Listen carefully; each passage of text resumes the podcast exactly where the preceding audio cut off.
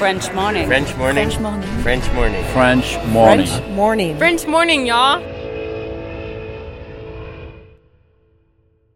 Cet épisode a reçu le soutien d'Agora Expat. Vivre aux États-Unis nécessite une assurance santé adaptée. Mais trouver la solution parmi toutes les offres peut s'avérer être un vrai casse-tête. Budget, besoin, franchise, difficile de tout combiner.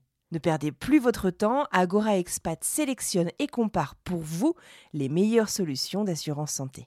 Offre personnalisée, accompagnement sur mesure, devis et conseils gratuits, Agora Expat est le courtier référent de la communauté francophone expatriée aux États-Unis. Retrouvez plus d'informations sur agoraexpat.com. Et maintenant, place à l'épisode. Salut et bienvenue dans French Expat. Moi c'est Anne Fleur, la co-créatrice du podcast et la réalisatrice actuelle. Vous vous apprêtez à écouter nos tout premiers épisodes. Si toutes les histoires que nous avons relayées dans le podcast nous ont beaucoup marqué, et ce dès la première, il faut bien avouer que notre style, notre technique et la qualité de notre travail ont énormément évolué depuis 2019. Si ça vous dit de voir où on en est, rendez-vous dans les épisodes à partir du 1er juin 2021. Dans tous les cas, merci à vous d'être là et belle écoute.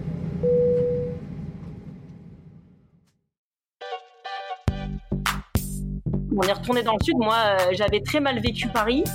Genre, on se pose, on, limite, on meurt là. Enfin, c'est fini, on bouge plus. San José, clairement, c'est pas la ville la plus sexy des États-Unis, quoi. En fait, j'ai pris l'avion pour la première fois à 18 ans pour aller rejoindre à Paris, à Nico à Paris qui faisait ses concours d'ingénieur. Dans les États-Unis, moi, j'avais jamais mis un pied. Je connaissais très mal les États-Unis.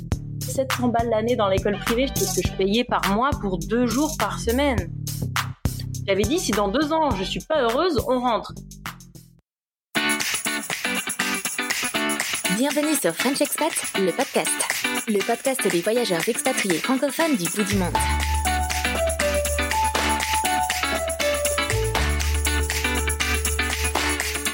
Bonjour à toutes et à tous et merci d'être présents au rendez-vous de ce nouvel épisode de French Expat, le podcast. French Expat, le podcast, c'est le podcast qui donne la parole aux expats français et francophones des quatre coins du monde. Notre but, c'est de raconter des histoires singulières d'aventuriers des temps modernes. On vous propose ainsi chaque semaine, tous les lundis, un nouvel épisode et on discute avec nos invités de l'expatriation qu'ils vivent ou qu'ils ont vécu. Moi, c'est Anne Fleur et je vous parle depuis Boston, aux États-Unis.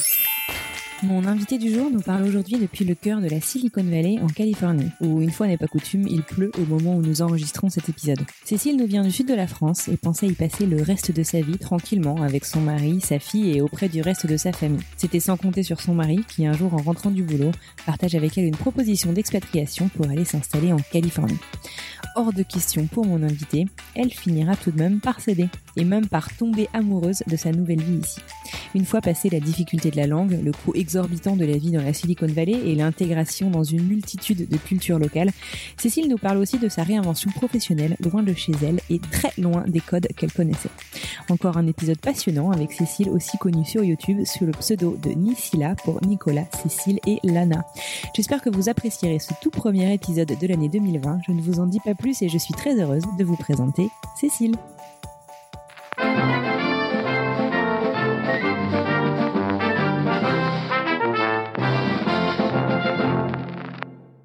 Bienvenue sur le podcast, Cécile.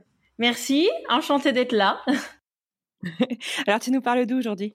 Euh, je vous parle de San José, euh, capitale de la Silicon Valley euh, en Californie, où il ne fait aujourd'hui pas très beau, mais en temps normal, oui. Bon, alors, pas très beau en Californie, c'est quoi comme temps?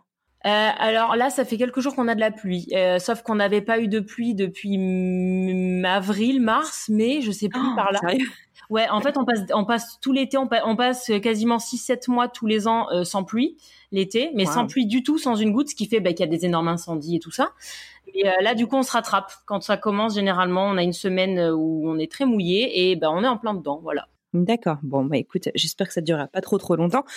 Euh, alors, tu es en Californie depuis combien de temps? Depuis septembre 2014, donc on a fait nos 5 ans euh, bah, en septembre dernier, déjà. Félicitations. Merci. Félicitations. C'est ta première expatriation? Euh, alors oui, j'avais fait quelques villes en France, mais jamais à l'étranger, non. D'accord. Alors bah, justement, revenons, revenons en France. Alors avant euh, ton départ aux États-Unis, euh, tu viens du sud de la France, il me semble, c'est ça? Ouais. Alors moi, enfin moi et mon mari, hein, tous les deux, on est, on est de la Côte d'Azur, on est de Grasse, euh, bon surtout pour ceux qui connaissent, enfin voilà, entre voilà Cannes, Grasse, vers cette zone-là. alors avant de partir, en fait, on avait déjà eu pas mal de mouvements. je suis tombée, en fait, en fait, on était à Paris en 2000, 2012, début 2012. je suis tombée enceinte.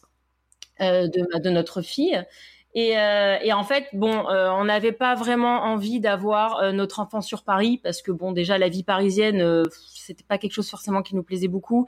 Et puis avoir un enfant à Paris, bah, c'est assez particulier. du coup, on était d'un commun accord. En fait, on était reparti vivre bah, dans le sud, sur la Côte d'Azur, pour être bah, aussi proche de, de, nos familles, pour avoir bah, ce bébé. Lui aussi est, est, du sud de la France? Ouais, ouais, ouais. On est en fait, on s'est rencontrés au lycée à Grasse. Euh, ah oui, ça fait très longtemps qu'on est ensemble, ça fera 17 ans. high school sweetheart. Ah, exactement, j'adore cette expression qu'ont les Américains. D'ailleurs, je suis très fan de cette expression. C'est exactement ça. voilà. Donc en fait, on est on est revenu dans le sud et euh, euh, donc euh, hyper content. Alors mon mari continuait quand même à bosser sur Paris, donc il faisait euh, les allers-retours à Paris euh, du mardi au jeudi. Il était sur Paris en fait, et bah nous on était tout le temps sur la côte. on avait, en fait, on était vraiment rentré dans l'optique. on rentre, on pose nos valises à vie quoi. Genre on rentre, c'est fini. On a acheté l'appart, on a acheté la, la, la voiture. Enfin vraiment, on s'est posé quoi. On se pose, ouais. Voilà, genre on se pose, on limite on meurt là. Enfin c'est fini, on bouge plus. On est retourné dans le sud. Moi j'avais très mal vécu Paris, et c'est vrai que j'attendais avec grande impatience un jour de rentrer chez moi entre guillemets et j'étais ben, la plus heureuse. Euh, moi, j'étais photographe à l'époque, donc j'ai utilisé euh, le sous-sol de la maison de mes parents, qui était bon lumineux. Hein, c'est pas un sous-sol tout fermé, c'est vraiment un studio que j'ai transformé en studio photo. Euh, voilà, j'avais euh, j'avais une super clientèle, surtout à la fin, avant de partir. Enfin, j'étais complètement épanouie dans mon boulot. J'avais ma mon petit bébé, bah, avec qui j'étais, sauf quand je travaillais. En fait, l'avantage c'est que mon beau-père me gardait ma, ma, ma, fille pendant mes shootings, mais en gros, à part quand j'étais en shooting ou quand je faisais des retouches, mais ça, je le faisais quand elle était à la sieste à la maison, ben en gros, j'étais tout le temps avec ma fille. Donc euh, voilà, j'ai pu profiter de mon bébé à fond, j'avais mon boulot, j'avais ma mère euh, à deux kilomètres, ma sœur habitait littéralement deux étages en dessous de moi. Ah, génial. Ouais, c'est-à-dire que de mon balcon, je voyais son jardin. Euh, pour te dire, quand, quand ma fille hurlait, parce que ma fille hurle très fort quand elle hurlait, euh, ma sœur l'entendait, en fait. C'était à, ce niveau-là. un petit message en disant, euh, t'as besoin d'aide ou... ouais, en fait, en fait, ce qu'on faisait, c'est que quand je sortais mon chien pour pas réveiller ma fille, ma sœur avait le babyphone connecté dans la chambre de ma fille. Pour te dire, tu vois. Ah, oui. ah, ah c'était vraiment... Bien, ça. C'était énorme. Et en fait, ce qui, ce qui s'est passé aussi, c'est que ma, ma sœur a eu un bébé trois mois avant. Donc en fait, nos filles ont littéralement bah, grandi ensemble, prenaient le bain ensemble tous les soirs. Enfin, on était hyper proches et euh, donc voilà, donc on était dans mode euh, génial, euh, on est posé, voilà. Mais alors, qu'est-ce qui s'est passé? Ah ben, qu'est-ce qui s'est passé? Bah, alors, il s'est passé un truc. Alors, j'ai pas compris ce qui s'est passé en fait. Je, je comprends toujours pas ce qui s'est passé d'ailleurs. en fait, mon mari donc bossait pour une boîte donc à Paris et à un moment ils ont ils ont été rachetés en fait par une plus grosse boîte euh, et ils ont dit, bah, écoutez, on va ouvrir des, des locaux parce qu'ils avaient de plus en plus de clients aux US. Euh, à, la, à la base, ils parlaient de la côte est, mais alors nous, la côte est, clairement, euh, bof. New York, quoi. C'était New York, en gros. Alors, je pense qu'on l'aurait peut-être fait, mais clairement, j'y serais pas allée euh, euh, plus de bon cœur que ça euh, par rapport au froid notamment. Euh, et en fait, il, s'avère être qu'ils ont dit, bah, écoutez, on va on va s'installer dans la Silicon. Hein, c'est quand même clairement bah, the place to be pour tout ce qui est nouvelle technologie. Et là, mon mari a dit, bah, écoutez, si vous avez besoin de quelqu'un sur place bah, pour commencer à former les gens à notre outil et tout, bah, moi, je, je veux bien y aller en fait. Et t'étais d'accord toi? Eh ben non, moi j'étais pas du tout d'accord. le problème il est là, c'est que moi, moi si tu veux, j'étais vraiment, mais j'avais la vie parfaite, tu vois, j'étais, euh, j'étais bien quoi. Puis comme je te dis, on a acheté l'appart, euh, on a acheté la voiture, enfin voilà quoi. Et, et donc il m'a dit ça, j'ai fait ouais, bon au début je le prenais pas trop sérieusement.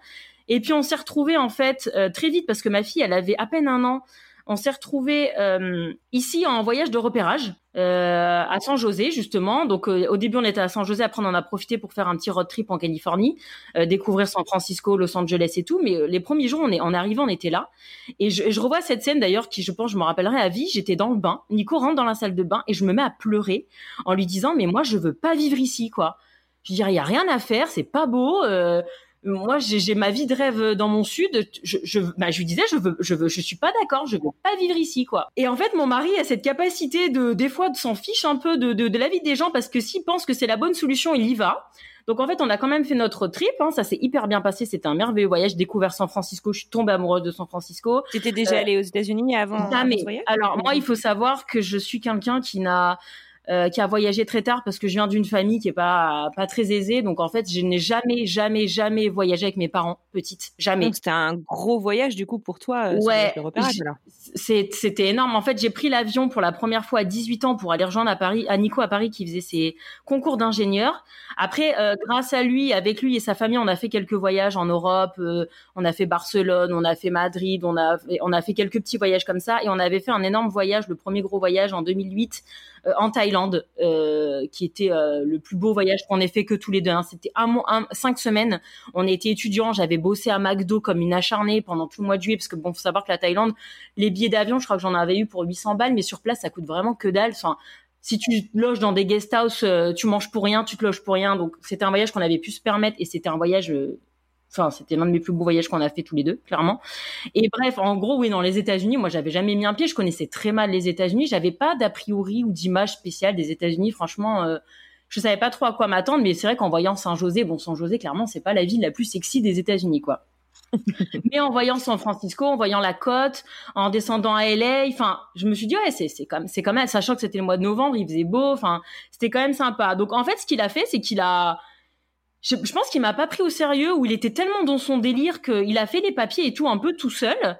Euh, moi, faut savoir qu'en fait à Paris, j'avais lâché mon boulot de j'étais alors en fait j'ai fait un bac plus 5 en marketing communication et j'avais lâché mon boulot de chef de produit pour être photographe parce qu'en fait je me suis rendu compte que bah, bosser pour une boîte et pour des gens ça me plaisait pas.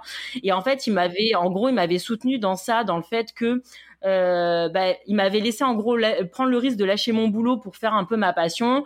Après, on était un peu redescendu dans le sud. C'était surtout moi qui avait poussé pour.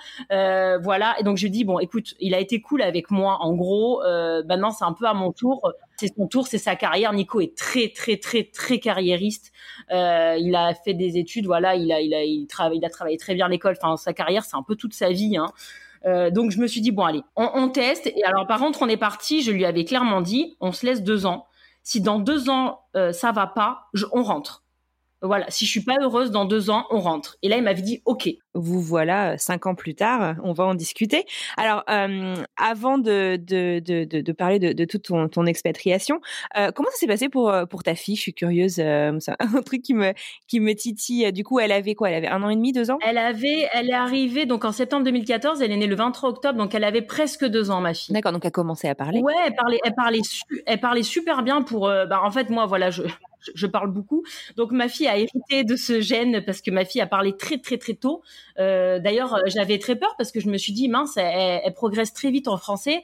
L'anglais, ça va la, tu vois, la, la, la, perturber, elle va stagner. Enfin, et en fait, bon après, elle était quand même très petite, Lana. Hein, elle était très très petite, donc c'est vrai qu'elle n'a pas forcément eu de changement de. On n'a pas souffert. Non, elle s'est adaptée, mais euh, franchement, on n'a eu aucun souci. Alors euh, les premiers temps, la première année, elle était vraiment exclusivement avec moi. Euh, on l'a pas scolarisée ou quoi, je l'ai gardée vraiment euh, avec moi. Bah, donc ça permet une transition en douceur. Ouais, c'est ça. On, on, a eu la chance aussi de se faire vite des copains, donc euh, elle, a, elle a vraiment, euh, elle, on n'a pas eu de soucis du tout par rapport à elle. En fait, on n'a pas eu de soucis du tout, même même par rapport à moi, parce que moi j'avais peur. Hein, clairement, je me suis dit, vu comment je suis réticente je vais faire des coups de blues et tout. Et en fait, en fait, pas du tout, quoi.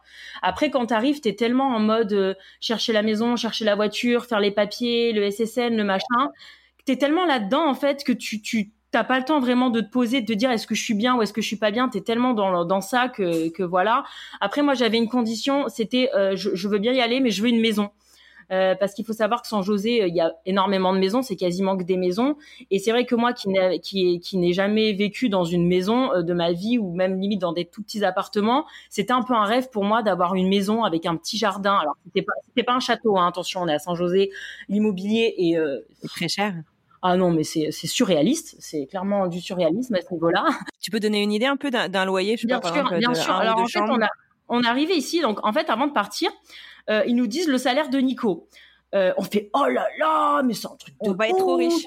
Ben T'imagines genre, genre, oh là là, on va être les rois du pétrole. Alors, je crois que quand on arrivait, euh, je vais dire les chiffres si ça te dérange pas, parce que moi, je n'ai pas forcément euh, tabou par rapport à ça. En gros, je crois qu'on arrivait. Alors, moi, je parle qu'en net par mois, parce que c'est la seule donnée qui me parle. Euh, je crois qu'on était dans les 6 000, 6 500 par mois de, de salaire.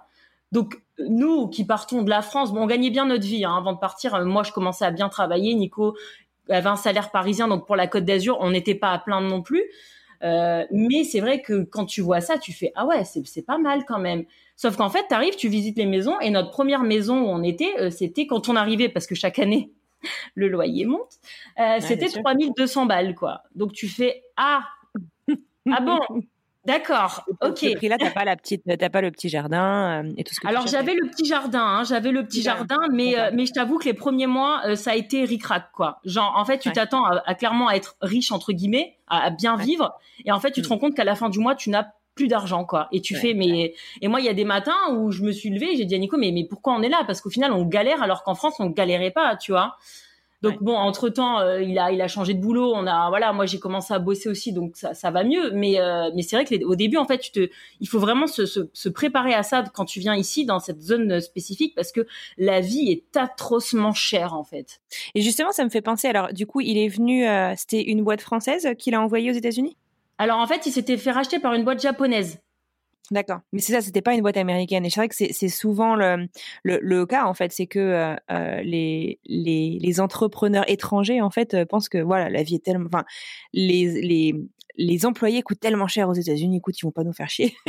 et, euh, et, et, et, alors c'est vrai qu'après on a tendance à aller se battre un peu, je sais pas, pour le 401k qui est le plan retraite euh, ou ou pour la, la, sécurité sociale. Et les gens comprennent pas forcément ce que ça représente, mais c'est vrai que c'est il y a tellement de charges en fait. Les les bruts sont plus hauts aux États-Unis, c'est clair, mais euh, il y a énormément de charges qui sont pas prélevées directement du salaire euh, et, et, qu'on doit, auxquelles on doit contribuer en fait directement de notre poche, quoi. C'est ça. Et en fait, le moment où ça nous a fait le plus mal, euh, la première année, ça allait parce qu'on n'avait pas vraiment de gros frais, mais la deuxième année, en fait, on a décidé de scolariser Lana parce qu'on voulait qu'elle apprenne l'anglais avant d'arriver à l'école publique. Et, et, là, alors là, là, l'école, c'est, c'est, c'est pire que tout quoi. Quand j'entends mes proches en France qui me disent euh, ouais ben on paye 700 euh, balles l'année dans l'école privée, je fais non mais moi c'est ce que je payais par mois pour deux jours par semaine, pour deux jours par semaine quoi. Dingue. Ah, c'était, c'était, ouais, mais en fait, alors c'est une décision qu'on n'a jamais regrettée. On s'est mis clairement euh, dans la mouise financièrement. les premiers mmh. mois parce que bah parce que ça parce que c'était 700 l'année d'après c'est on l'a mis à trois jours donc c'était presque 1000 euh, bah, sur 6000, bah, ça fait en plus de la maison, en plus de, de comme tu dis, de la, la couverture santé qui est très très chère et tout ça, bah voilà. Mais euh, mais c'est une décision qu'on n'a jamais regrettée parce que bah, pour nous c'était, euh, enfin moi ça faisait clairement partie des arguments pour lesquels je voulais vivre ici, c'était que ma fille soit bilingue. Parce que moi j'ai toujours eu un anglais catastrophique, j'ai eu 7 au bac, enfin j'étais vraiment nulle en anglais clairement et, et je voulais, enfin ma fille en vivant ici c'était c'était pour moi c'était la plus grande richesse pour moi, c'était que ma, petite fille parle anglais en fait. Et, euh, et ça a hyper bien marché quoi. Et alors vous l'avez mise dans un dans un système euh, purement anglophone ou euh, un peu Oui, on l'a mis dans une. Alors en fait, la première année, comme je te disais, je n'ai rien fait euh, pour elle. Euh, je l'ai juste mis en fait au début de l'année, donc on arrive en septembre, je crois vers janvier-février. J'ai rejoint un cours de gym, une salle de gym où il y avait une garderie. Euh, donc au début, je la mettais là donc deux heures par semaine euh, pour qu'elle soit gardée déjà, pour qu'elle soit gardée par quelqu'un d'autre que moi, parce que bah en France, elle était beaucoup gardée par la famille, mais bon, bah, ici, tu te retrouves un peu toute seule euh, à, pouvoir garder ton enfant. Donc en fait, ça l'a déjà introduite. En plus de la télé, en plus de l'environnement quand même où elle entend forcément de l'anglais en vivant là dans les magasins, dans les choses comme ça. Euh, je l'ai aussi, ah oui, pardon, je l'ai inscrite immédiatement quand on arrivait à un cours de gym. Euh, parce que déjà je voulais qu'elle fasse du sport et parce que je voulais voilà qu'elle se sociabilise avec des enfants américains, qu'elle parle anglais. Donc déjà tout ce qui était comptine et tout ça, les petites chansons et tout qu'ils font euh, au club de gym, ça l'avait aidé. Et donc un an après, au bout d'un an d'expatriation, on l'a mis deux jours par semaine dans une école, une preschool en fait, tout simplement, qui était super bien, qui fournissait les repas, euh, qui était cuisiné sur place, donc c'était elle-ci, qui était ouverte de 7h à, à 18h. Donc bon là, moi je l'ai jamais mise autant, mais je la mettais en gros, je l'emmenais vers 9h, je la laissais se réveiller tranquillement, je la reprenais vers 4-5 heures de l'après-midi, euh, deux jours par semaine. L'année d'après, on a fait la même chose, mais trois jours par semaine. Et mhm. après, elle a commencé l'école publique en TK. Ouais. Et du coup, elle a commencé l'école publique, elle, connaît, elle, maîtrisait très très bien la langue. D'accord. Et vous, à la maison, vous lui parlez que français par contre? Alors nous, on a une règle, c'est qu'elle elle a interdiction de nous parler en anglais. Ah voilà. ça marche. ça marche très bien. Ça marche. Elle a jamais eu aucun problème avec ça. Ça lui arrive de faire du franglais quand elle parle un peu de l'école, mais c'est très très très rare. Bon après, comme toutes les petites filles de 7 ans, je pense, elle a des problèmes des fois avec euh, voilà la place des mots, surtout en plus avec l'anglais qui perturbe un peu, le subjonctif et tout ça. Mais en fait, quand je rentre en France l'été, je me rends compte que les, les autres copains du même âge ont les mêmes problèmes. Alors mais moi, nous, on est catégorique, c'est-à-dire que elle, en fait, elle essaye même pas de nous parler anglais. C'est euh, et l'avantage qu'on a, ben, c'est que tous les deux, on est français, donc il n'y a pas de Enfin voilà, c'est comme ça dans la ouais, maison. Il n'y a pas de, de, de conflit sur la langue de la maison, quoi. Non, c'est pas comme s'il y en avait un des deux, tu vois. Là, c'est euh, tout le monde parle français et basta. Et, ça pose aucun problème. Quoi. Écoute, je suis un petit peu jalouse, tu vois. Moi, c'est un truc qui m'inquiète pour mon fils ah euh, sur quelle langue il va parler. ah, ouais. Ah ouais. Alors moi, je suis toujours admirative du parent qui arrive à garder la langue maternelle alors que ah ouais, ouais, oui, je, oui, je, oui.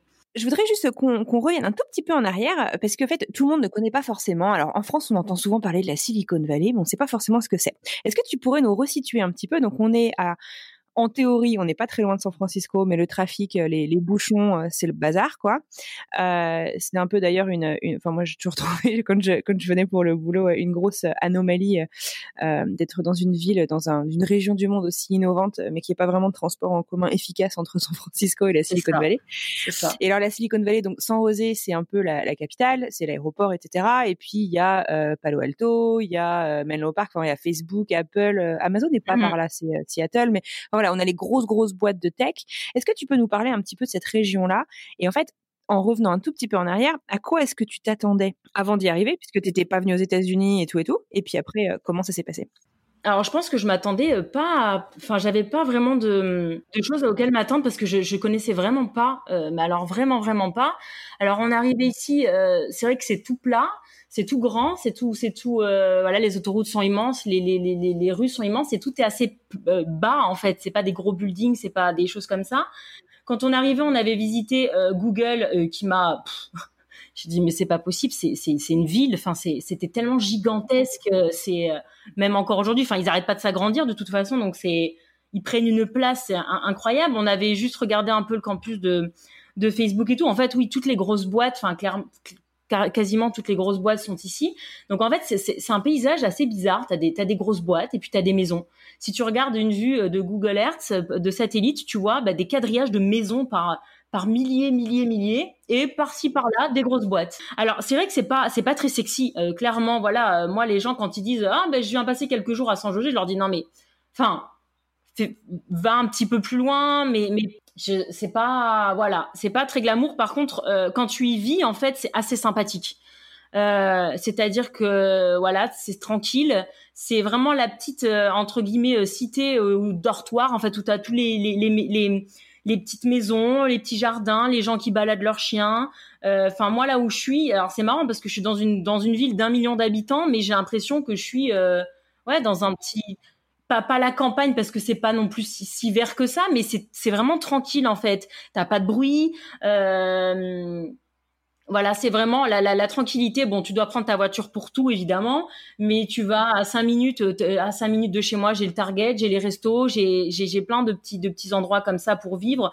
Il y a beaucoup d'activités pour les enfants. Il y a, il y a plein de sports, tous les sports possibles, imaginables. Il y a des choses qui sont euh, assez chères. Il y a des choses qui sont dans les community centers, donc c'est clairement accessible. Euh, voilà, c'est et, et, moi ce que j'aime le plus euh, dans la silicone, en fait, alors quand, quand je suis arrivée la première année, ouais, je me suis dit mais c'est quoi ça en fait? C'est pas c'est pas glamour. Et en fait en vivant là déjà bon t'apprends bon déjà il fait beau. Euh, on a on a une météo qui est quand même euh, enfin nous qui venons du sud voilà clairement c'est à peu près la même chose voire encore mieux. Donc c'est c'est c'est une qualité de vie voilà rien que d'avoir le soleil quasiment tous les jours bah c'est merveilleux. Euh, la gentillesse des gens est absolument enfin venant du sud aussi, ça fait du bien.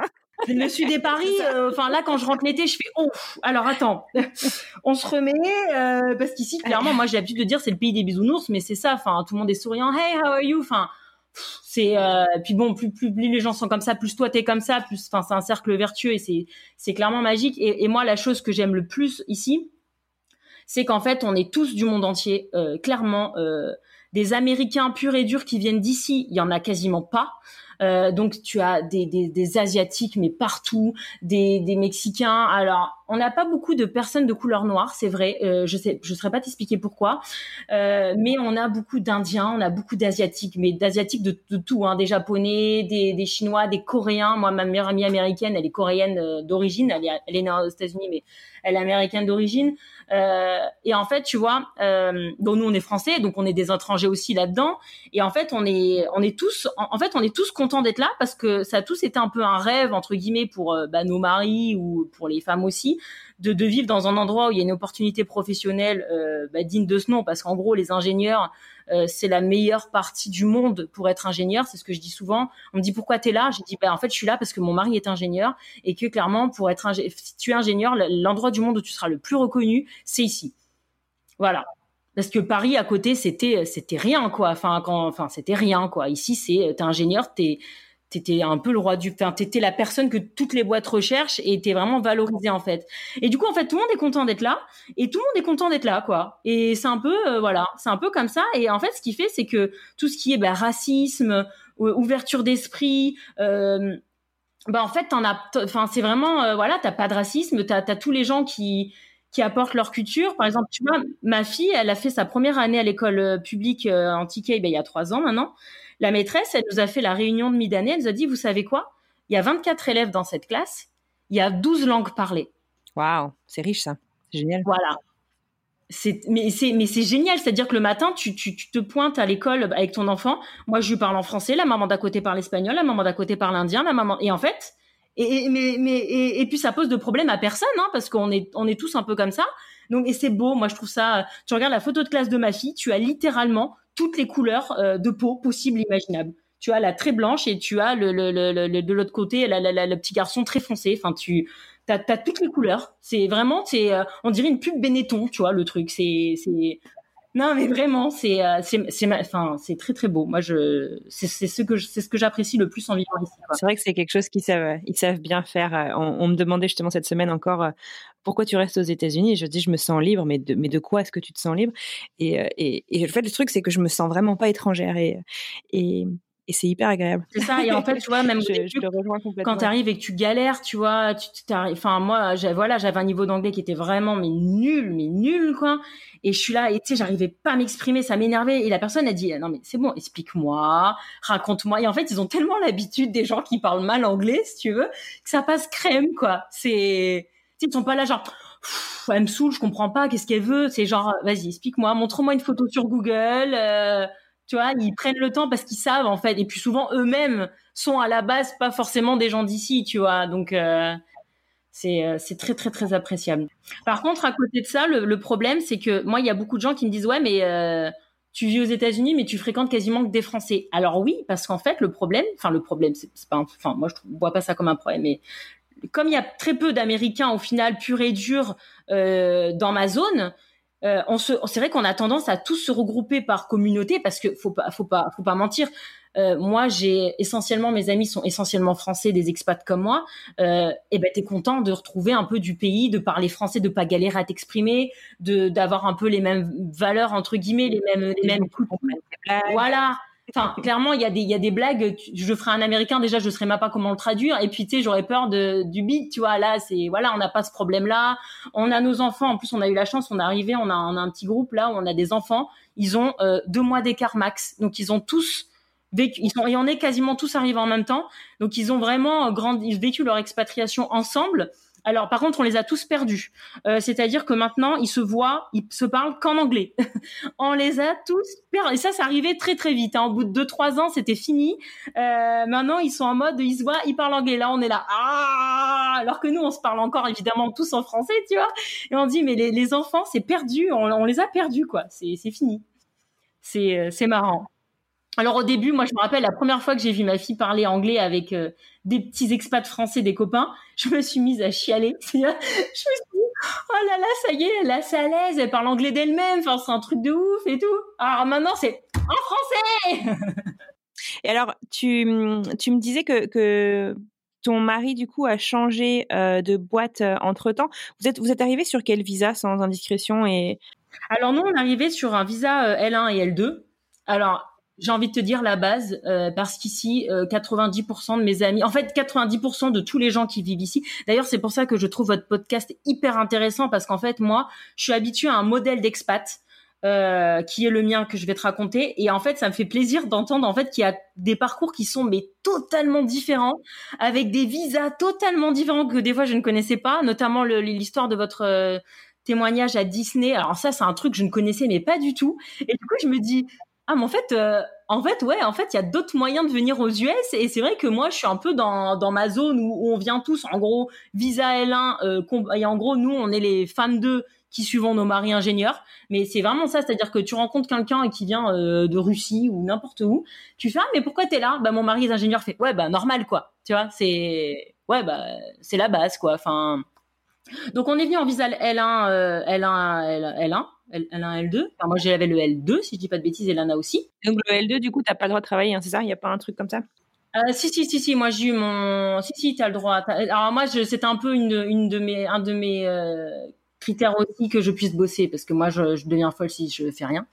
Euh, non non moi j'ai pu bosser euh, quasiment bah, j'ai fait les papiers de suite après pour, au début j'étais un peu paumée professionnellement parlant et donc nous on est venu on est venu en visa L et en fait euh, l'avantage qu'on a eu c'est que la boîte de Nico lui a fait les papiers de green tout de suite, pardon les auditeurs, de carte euh, qui permet d'avoir bah, la résidence permanente aux États-Unis. Et en fait donc ils ont fait ça euh, et ça a été on a eu beaucoup de chance. On était encore chez sur Obama d'ailleurs à l'époque donc je pense que ça a beaucoup facilité. On n'a pas eu l'interview à la fin. Donc en fait en deux ans en plus on a payé les accélérateurs et tout ça. Et ce qui fait qu'en fait, en deux ans, on a eu la green card. Voilà. Et en fait, au, libre de bosser où il veut.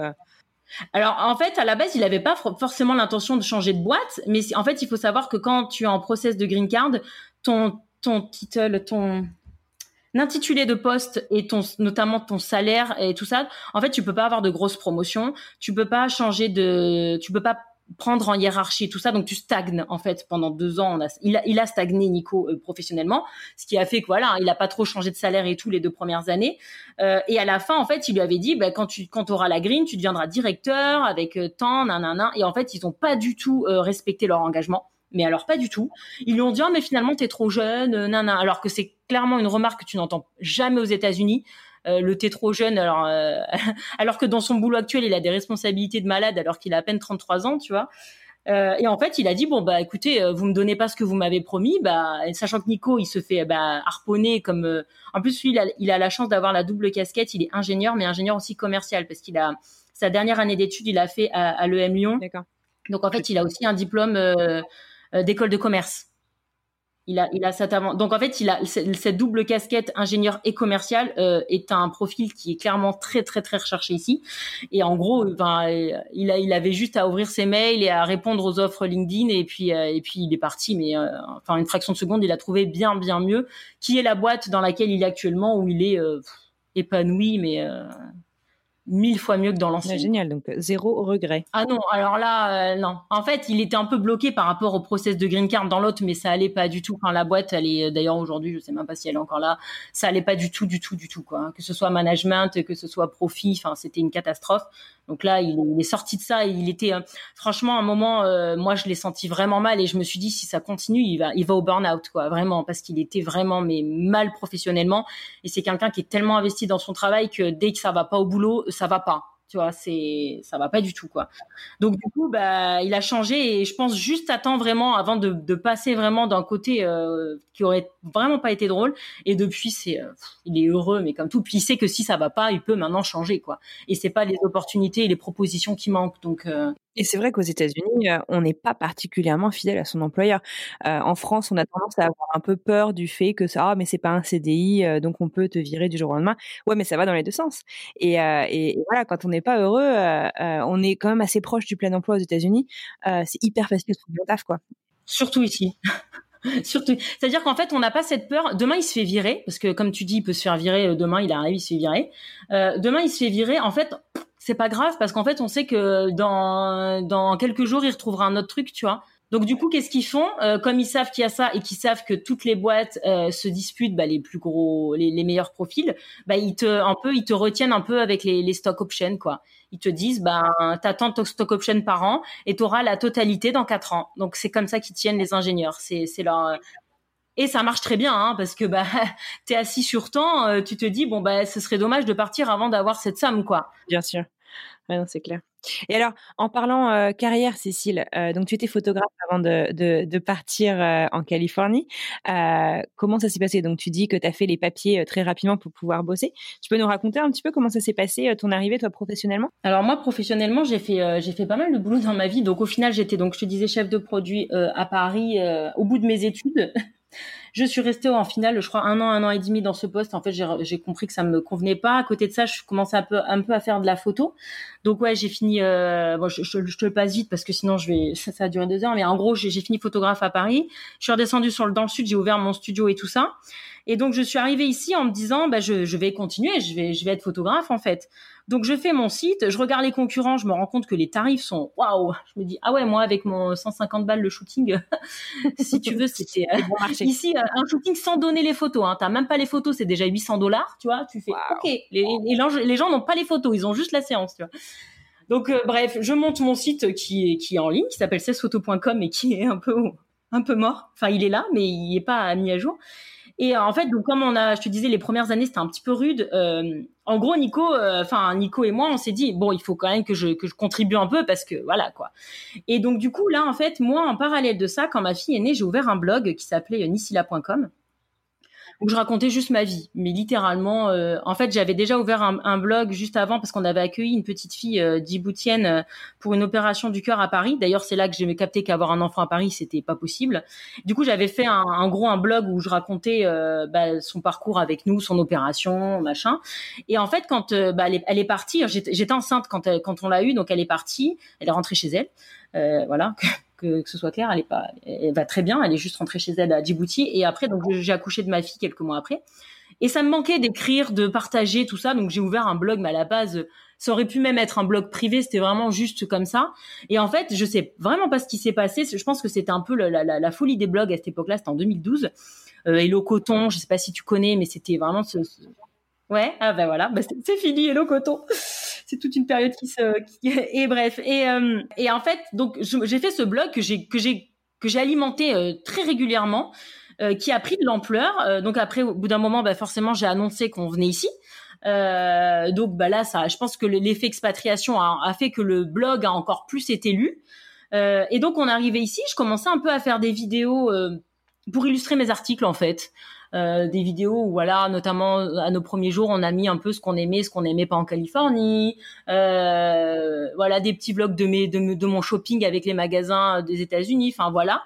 Et en fait, euh, au bout d'un moment, donc donc à ce moment-là ou deux ans après, en gros même pas un an et demi après, j'ai dû me dire ben en gros soit je je fais photographe, mais je t'avoue que j'avais en fait, j'avais pas très envie parce que déjà j'avais la barrière de la langue qui me faisait énormément peur. Je me suis dit, je, je suis pas légitime de demander des centaines de dollars à des gens dont je ne saurais même pas dire euh, mets la main là, mets la main ci, tourne-toi, cambre-toi, tu vois. Et en fait, je le sentais pas. Je sais pas comment t'expliquer, mais j'avais je, peur en fait de. Et donc aujourd'hui, j'en fais des, des shootings photos très très occasionnellement, et, j'ai toujours un gros stress avant, notamment par rapport à la barrière de la langue. Et en fait, j'avais un peu envie aussi euh, de fermer ce chapitre et de commencer autre chose. Donc j'avais envie en fait de faire du YouTube de faire de mon blog et de ma chaîne un peu mon activité. Sauf que ça a gagné bah au début je gagnais strictement rien. Euh, et du coup mais j'avais quand même envie tu vois. Et ça m'embêtait de faire parce qu'en fait j'ai du mal j'avais du mal un peu à me dire faut que je me mette à fond sur l'un sur les deux. Sachant que j'ai en plus ma fille à temps plein avec moi. J'avais envie en fait de faire un choix et de me concentrer sur ce choix. Mais le choix de la photo je sais pas pourquoi j'avais je le sentais pas j'avais pas envie j'avais vraiment envie j'avais ce truc là qui m'appelait qui me dit euh, il y a un truc à faire, tu vois. Et, et j'aimais ça, hein, clairement. J'aimais rédiger mes articles, j'aimais faire mes vidéos, j'aimais, vraiment ça. Mais je gagnais rien. Voilà, le problème était là et que j'avais besoin en gros de gagner de l'argent, quoi. Et, euh, et donc j'ai dit à Nico, j'ai dit, écoute Nico, donne-moi six mois. Si dans six mois je gagne toujours rien, euh, ben je ferai de la photo. Et puis euh, et puis il m'a dit, il m'a dit, là il a été encore une fois super cool. Il m'a dit, ok, Donc du coup, bah, je me suis mis à fond bah, dans mon blog. Le blog, je l'ai vite fermé parce que je commençais à avoir des vols de photos et ça me ça, ça m'embêtait. Donc ah ouais. ouais. Et en fait, à la fin, je me rendais compte que je faisais quasiment plus que de la vidéo parce que c'était un format qui me convenait très bien. Et, euh, et je me suis dit, bah écoute, ferme le blog. Et ça m'a ça m'a brisé le cœur. Hein. Clairement, mon blog, c'était c'était mon bébé, c'était machin. Mais j'avais beaucoup de gens qui me volaient mes photos et ça me ça m'embêtait beaucoup. J'avais pas envie que des photos de ma fille se retrouvent partout sur Internet. Euh, donc je l'ai fermé et je me suis concentrée sur ma chaîne. Et en fait, bah, ça a marché. Bon après, euh, j'ai pas gagné des milliers de cents bout de six mois mais je commençais un peu à toucher, à toucher quelques sous. Donc je me suis dit, il y a, y, a, y a, potentiel. Donc Nico m'a dit, bah, écoute, continue. Et du coup, bah, j'ai continué. Et depuis, euh, oh, je sais pas, je saurais pas te dire la date exacte, mais depuis en gros euh, deux trois ans, euh, bah, mon activité c'est youtubeuse quoi. Ouais. C'est ton métier. C'est mon métier. Écoute, notre première youtubeuse sur le, sur le podcast. Ouais. qui a envie, qui a envie, qui a envie. Ouais, donc c'est un métier un peu particulier, mais, euh, mais je me régale, euh, clairement. Voilà. Tu, tu, tu, dis, tu as mentionné tout à l'heure un petit peu euh, rapidement euh, que euh, tu, tu, observais un peu les, les, les progrès de, de Lana, ta fille, en français lors de tes retours en France. vous rentrez régulièrement du coup là en, France? Et est-ce que vous avez prévu un retour plus permanent? Alors pour l'instant, alors on est arrivé donc en septembre. Le premier Noël, je voulais absolument rentrer pour passer Noël avec la famille. Donc on est rentré euh, très vite, on est rentré au bout de deux trois mois. Mais c'était bien, je pense. C'était, ça a fait une expatriation un peu plus en douceur, sachant qu'en plus on avait toujours pas reçu notre conteneur, donc on n'était pas vraiment installé. C'était, c'était, Ouais. c'était pas agréable du tout. Donc on, ouais, non, c'était une catastrophe. Donc on est rentré en France. On est rentré de France, on avait tous nos cartons nos meubles, tout. Donc là, c'était deuxième Noël. C'était oh là là, ça y est, on s'installe, on fait la chambre de la petite, on lui enlève les barreaux de son lit. Enfin, et là, je pense que là, ça a vraiment commencé. Tu vois, l'expatriation, c'était vraiment à ce moment-là. Les papiers étaient faits, la voiture était là, la maison était là. Enfin, ça y est, ça pouvait vraiment commencer. Et je pense que le retour en France était, voilà, ça a permis un peu de prendre du souffle avant de vraiment se lancer à fond. Euh, et depuis, en fait, on rentre tous les étés. Voilà. Euh, chose qui va. Enfin, moi, en fait, ça fait plusieurs années que j'aimerais ne pas rentrer parce que euh, c'est le seul moment où ma fille a deux mois de vacances maintenant qu'elle est à l'école publique, donc je peux pas l'enlever comme je veux, comme euh, comme on le faisait jadis. Euh, et euh, et en fait, c'est le moment où j'aimerais bien bah, aller, euh, voilà, retourner en Thaïlande avec elle. Ça, c'est un peu un rêve pour moi de lui montrer la Thaïlande parce que je suis sûre qu'elle serait ouf. Ou de partir, en fait, de partir ne serait-ce que plus de deux semaines quelque part autre. Parce qu'en fait, pendant l'année scolaire, comme elle a très peu de vacances, hein, l'école américaine, faut savoir qu'il y a très peu de vacances. Elle a deux, semaines à Noël, mais à part ça, elle a qu'une semaine et elle en a pas beaucoup. Elle en a une à Thanksgiving, une en février, une en avril. Donc c'est très très peu. Et donc si je veux faire un beau voyage, en gros, c'est l'été. Et le problème, c'est que les membres de notre famille, on en décidé autrement. Donc chaque année, ils nous mettent soit un mariage, soit une naissance. Voilà. Mais genre la famille proche, quoi. Genre les frères et sœurs, tu vois. Genre là, tu fais ah donc du coup bah on rentre donc là cette année on rentre parce que bah, ma sœur a eu un petit bébé en plus je suis sûre qu'elle a fait exprès elle m'a mis marraine donc elle veut baptiser la petite été donc je suis vraiment obligée de rentrer tu vois T'as pas le choix. voilà, là, je suis, euh, je suis obligée. Donc, mais je pense et j'espère, espoir que l'été prochain on ne rentre pas et qu'on rentre par contre euh, du coup à Noël. Donc ça fera un an et demi sans rentrer euh, pour faire, euh, bah, pour aller pour pour aller ailleurs en fait. Euh, alors après le retour définitif, bah pas du tout en fait. Euh, alors tu vois, moi j'étais, alors d'ailleurs tout le monde, tout le monde se donne à cœur joie de me rappeler euh, cette phrase que j'ai dit. euh, je me laisse deux ans et dans deux ans. En fait, tout le monde a pris cette phrase comme dans deux ans on rentre. Non, j'avais pas dit ça. J'avais dit si dans deux ans je suis pas heureuse, on rentre. Sauf que, euh, en fait, je surkiffe ma vie ici, euh, vraiment. voilà, je sais pas comment le dire autrement, mais euh, je suis très très heureuse ici. Je trouve que c'est un, un pays qui me va Ça très bien. Ouais, mais en fait, Mhm. moi, je, à la base, j'étais quelqu'un, enfin, je suis quelqu'un qui est assez nerveux, qui est assez, euh, qui peut vite m'énerver, qui peut, tu vois, sur la route, vite klaxonner, tu vois. J'avais un peu ce tempérament-là, bah, du, en plus, je suis, j'ai des origines italiennes, je suis bélier, enfin, tu vois, j'ai un peu un caractère assez, euh, pas cool, tu vois. Et en fait, ici, ça m'a apaisé. Mais euh, ça, la Californie m'a apaisé, tu vois. Euh, je sais pas. Je sais pas si c'est la météo, le fait que ce soit assez calme, qu'il y y ait personne qui klaxonne, qu'il y ait personne qui crie, que et ça m'a vraiment, ça, ça a eu un, effet super bénéfique sur moi par rapport à mon tempérament. Ça m'a vraiment apaisé en fait. Et limite quand je suis énervée ou quoi, je me dis mais, enfin, ça va pas avec le, paysage en fait. C'est pas, ça va pas avec le paysage et euh, et en fait, non, on a. Alors bon, mon mari, alors lui, c'est hors de question. euh, mais alors, lui, il est tellement. euh, il a. En fait, c'est marrant parce que d'ailleurs, j'en ai parlé il y a pas longtemps. Je lui ai dit, mais en fait, tu m'as jamais parlé d'aller vivre aux États-Unis avant ça. Et, et, en fait, on a l'impression qu'il vit son rêve, alors que pour moi, qui était quand même avec lui depuis dix ans à l'époque, euh, je me dis mais enfin moi je savais pas ça et, je pensais pas ça. Et je pense que lui pensait pas non plus mais lui il est tellement il me dit mais moi il y a, y a, aucun autre endroit sur la planète où je pourrais aussi bien travailler qu'ici. Et lui clairement voilà le soleil enfin tous les jours il me dit oh là là regarde il fait beau. Oh là là. En plus on a déménagé là récemment dans une maison qui est bien bien bien mieux que la précédente parce que la précédente elle était elle était très bien au début, mais c'est vrai qu'elle était très vieillissante, pas du tout moderne, on avait plein de petits problèmes et tout. Et là, on a déménagé dans une maison qui est beaucoup plus moderne, beaucoup plus lumineuse, et ça a vachement joué ça, euh, d'avoir du soleil dans notre maison. Et il est là, ah, j'adore notre maison. Enfin, Nico, il est en kiff total. Et alors lui, lui parler d'un retour en France, mais c'est mais impensable. Hors de question. Ah ouais, mais vraiment. et en fait, moi non plus. Euh, après, oui, bon, t'as toujours le manque de la France, t'es toujours content quand les gens viennent, euh, t'es content quand tu rentres pour les voir, mais euh, mais voilà, en fait, euh, au quotidien, euh, moi, je suis très heureuse ici. Notre fille, euh, bon, elle, elle c'est pareil, elle a jamais vraiment vécu en France parce qu'elle ne se rappelle pas du tout de sa vie en France.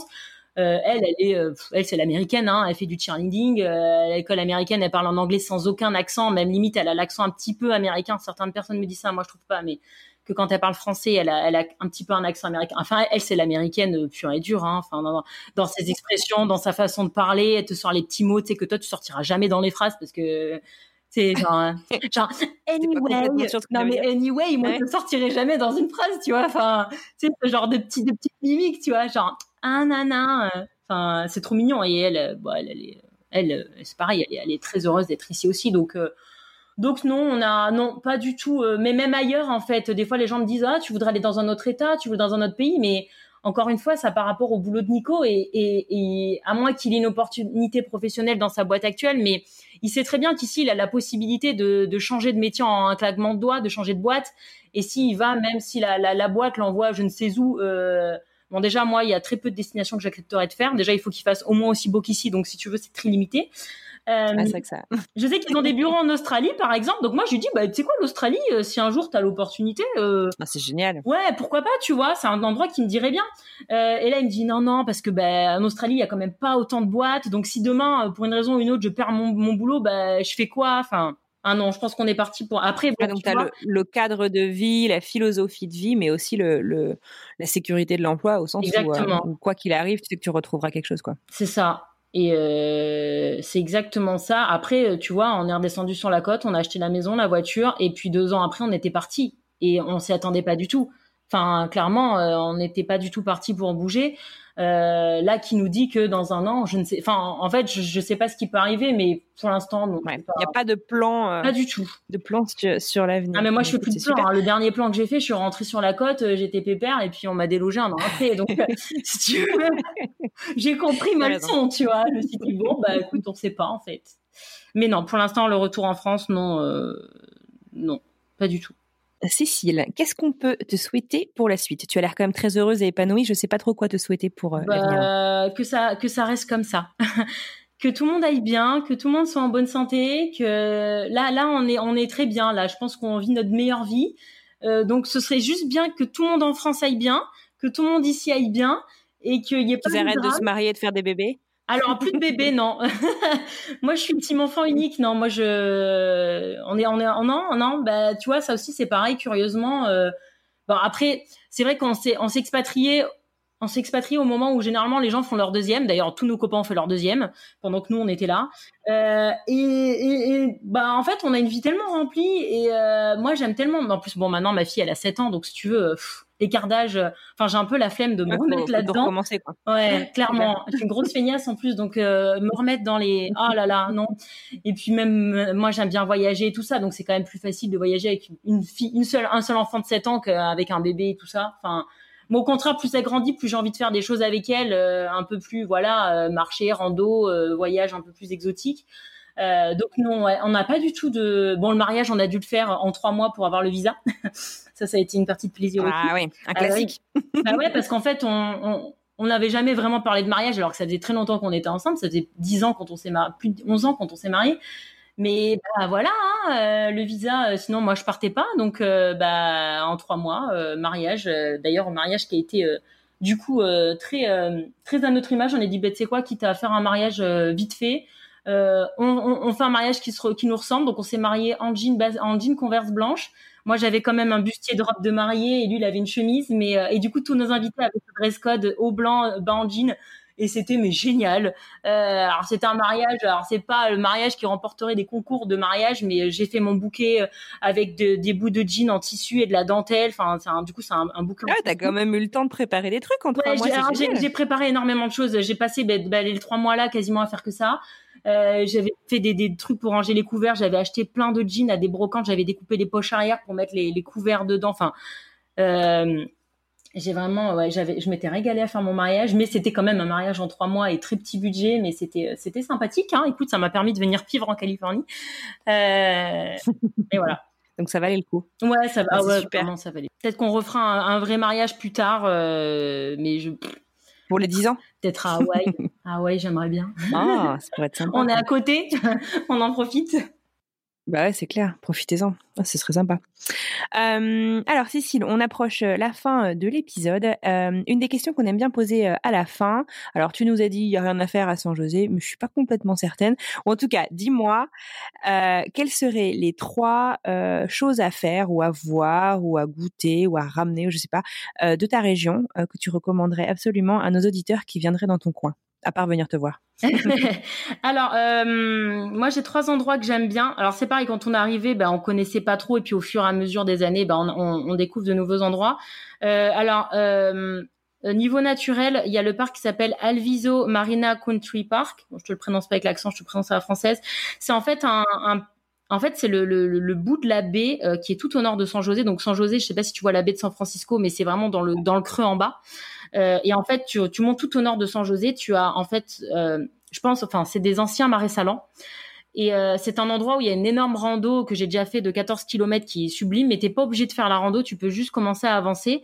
Et alors, tu as deux choses magnifiques. La première, c'est que si tu es chanceux, à certaines périodes de l'année, le niveau d'eau est bas. Et en fait, c'est des étendues de sel blanc et l'eau est rose. Mais rose, euh, rose, rose, rose bébé, tu vois, rose très pâle un petit peu orangé et c'est juste divin. Mais malheureusement, c'est pas pas à tous les coups. Donc quand tu y vas et que tu vois ça, t'as beaucoup de chance et, c'est magnifique. T'as l'impression que t'es sur une autre planète alors que tu es à un quart d'heure du centre-ville. Tu tu comprends pas trop ce qui se passe, mais c'est vraiment sublime. Et à cet endroit-là aussi, il y a euh, des magnifiques couchers de soleil mais vraiment sublimissime. Donc nous, on a l'habitude d'y aller à peu près une fois par an à l'automne quand le soleil il est vraiment très très jaune le soir. Et en fait, on fait des photos de famille euh, en ombre chinoise, tu vois. Et c'est euh, voilà pour admirer juste faire une balade au coucher de soleil, c'est vraiment euh, sublimissime, vraiment. Euh, ensuite, ça donne envie. Ouais, ah ouais, ouais, vraiment, si tu viens par là, fais, fais-le, mais c'est, c'est vraiment très très beau. Euh, ensuite, niveau plutôt magasin, tout ça, il y a Santanaro qui est un petit euh, un petit centre qui est très mignon, qui rappelle un petit peu la, la France. Euh, alors c'est pas piéton 100%, il y a une petite zone qui est piétonne et en fait tu beaucoup de, de, de, petits magasins super jolis, de papeterie, de Bon, c'est des magasins des fois qui coûtent un petit peu cher. Euh, moi, j'appelle ça les, les Champs-Élysées de San José. Ça n'a rien à voir avec les Champs-Élysées, mais c'est un peu euh, un peu cette mentalité-là. En termes de standing. Ouais, ouais c'est ouais, c'est ça. T'as des Tesla partout, des belles voitures partout, et euh, et t'as des très très très bons restos. Euh, J'en ai testé quelques-uns, ils sont tous excellents. Et je recommande particulièrement Left Bank, qui est notre restaurant français où on adore aller. C'est pas donné, mais c'est c'est hyper méga bon. Et euh, donc, donc voilà. Et là, en plus, en période de Noël, notamment, en ce moment, il y a une déco qui est magnifique. Ils ont mis euh, des lumières sur tous les palmiers.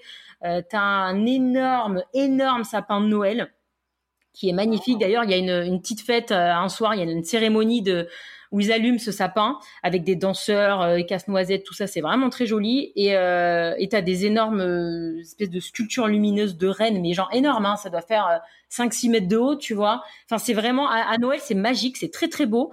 Donc voilà, Santanaro, bah, hors Noël, juste pour la nourriture et pour se balader. Il y a un H&M, c'est le H&M. Euh, je sais pas s'il y a beaucoup d'H&M dans le coin à part celui-là, mais c'est là où je vais moi quand je vais à la H&M. Enfin, c'est vraiment très sympa. Et euh, le troisième endroit, donc là, c'est réservé aux enfants. C'est le Children's Discovery Museum qu'on avait découvert notamment euh, quand on était venu en voyage de repérage parce que je m'étais, j'avais sympathisé avec une maman américaine au parc parce qu'ici tu sympathises très très vite avec les gens. Et elle avait su qu'en fait j'étais là pendant trois jours, le temps que Nico, bah, parce qu'à la base il était venu pour le boulot, donc moi j'étais toute seule avec Anna toute la journée à San José. Euh, et elle m'avait dit, bah viens demain, je t'emmène au, au, musée qui était juste à côté de, de, là où on logeait. En plus on était allé à pied. Et c'est un musée des enfants qui est génial. Euh, pour euh, même Lana, tu vois, elle avait même pas deux ans, elle avait, elle avait adoré. T'as une partie spéciale pour les enfants qui font du quatre pattes. Euh, et après, tu peux aller jusqu'à, je pense, 10-12 ans. Tu as des activités vraiment pour tous les âges. Il est gigantesque, il est sur plusieurs étages et il est euh, vraiment euh, complet. Il y a des jeux d'eau, il y a des jeux à l'extérieur, il y a des, des crafts, il y a, il y a vraiment, enfin, il est, il est génial ce, ce musée. Donc, si vous avez des enfants, entre un an et demi et 12 ans, vous pouvez clairement les emmener là parce que c'est vraiment vraiment à faire quoi. Voilà. Écoute, c'est génial. C'est vrai que les, les Children Museum à l'américaine, c'est ah complètement dingue ça vaut le coup, ça vaut le détour. Mais écoute, écoute, un énorme merci euh, pour, euh, pour, pour tout. Merci d'avoir partagé ton histoire, c'était super intéressant.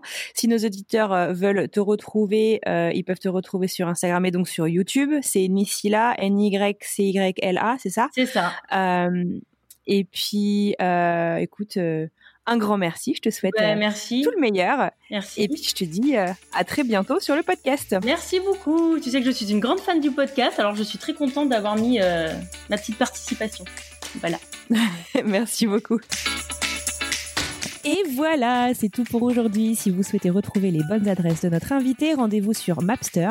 Cherchez notre compte French Expat, le podcast tout attaché, et vous retrouverez ainsi toutes les bonnes adresses de tous nos invités d'ailleurs, un peu partout dans le monde. Merci infiniment à vous d'avoir écouté ce tout nouvel épisode jusqu'à la fin. S'il vous a plu, n'hésitez pas à nous laisser plein d'étoiles et un avis sur Apple Podcast. C'est le meilleur moyen de nous aider. D'ailleurs, je souhaite partager avec vous euh, une euh, des reviews que nous avons obtenues sur Apple Podcast récemment. Un grand merci à Claire du Canada qui nous dit génial, tellement une bonne idée ce podcast. Expatrié au Canada depuis bientôt 4 ans, j'adore découvrir d'autres histoires d'expatriation. Merci. Eh ben, écoute Claire, merci à toi pour ton soutien, ta fidélité et merci beaucoup d'avoir pris le temps de nous laisser un avis sur iTunes. Sachez que vous pouvez également nous soutenir en partageant cet épisode avec votre entourage, un futur expat qui se pose plein de questions ou encore un expat qui pourrait se retrouver dans notre communauté, par exemple. Pour plonger dans les coulisses du podcast, rejoignez-nous sur les réseaux sociaux Instagram, Facebook et LinkedIn at French Expat, le podcast. Pour retrouver tous les liens vers tous les épisodes, les plateformes, les réseaux sociaux, c'est encore plus simple, direction notre site internet frenchexpatpodcast.com. Je vous retrouve la semaine prochaine pour un nouvel épisode. En attendant, je vous souhaite une excellente semaine. Bientôt!